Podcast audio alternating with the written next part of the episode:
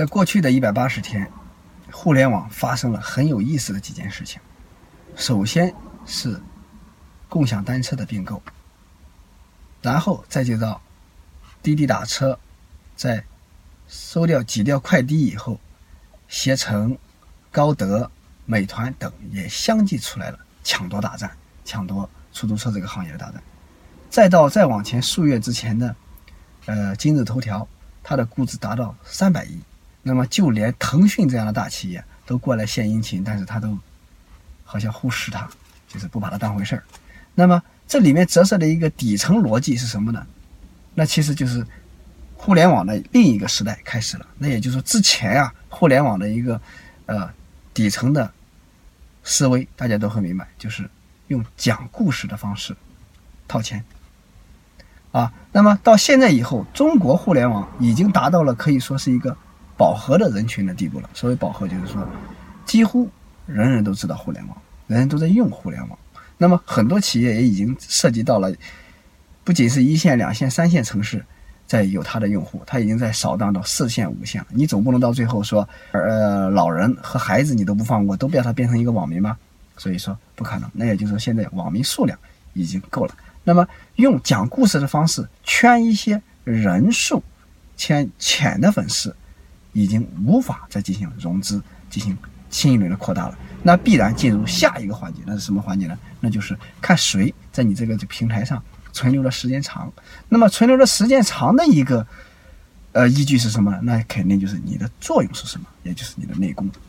你这个平台究竟是干什么的？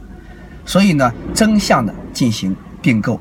合作，因为放下姿态，大家并到一起，这样才能够壮大自己的团队，壮大自己的队伍。那么再纵观，为什么说之前是靠讲故事就能吸引这么多人呢？那么首先我们说，以马云为首的阿里巴巴的浙商体系的。那么在之前，从零九年可以说在那个左右的时候，浙商可以说是第一批起来的，手里有钱的一些人。那么在这个时候。他们的钱在零九年的时候，实体经济表示下滑的时候，那么这个钱给谁呢？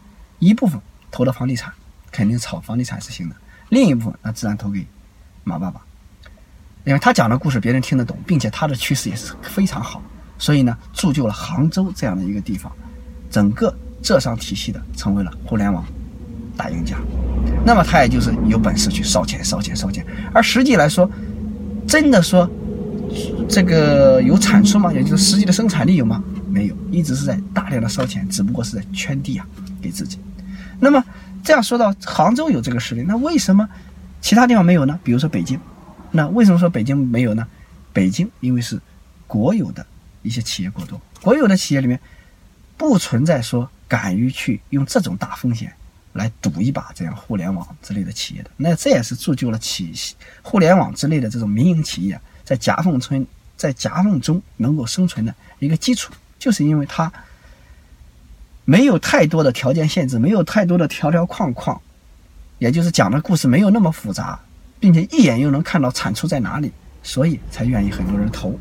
比如说之前有很多啊直播类的这些平台，首先他们的最大的老板都是谁呢？无非就是山西的一些煤二代之类的这种富二代。啊，就创出来这样的一个。那么再反观，为什么上海这样的地方也成不了这样的互联网大家呢？为什么杭州是最大呢？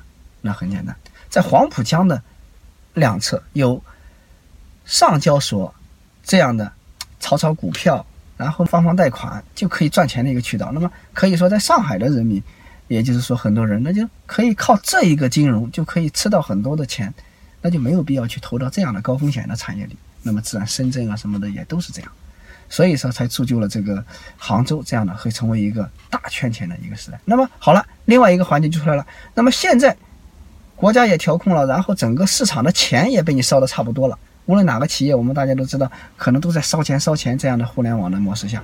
但是烧到后面，进钱的人也没那么傻了。再一个，你账户里钱也没那么多了，也不能烧了，那就要拼下一个时代，那就是真正的这个实力。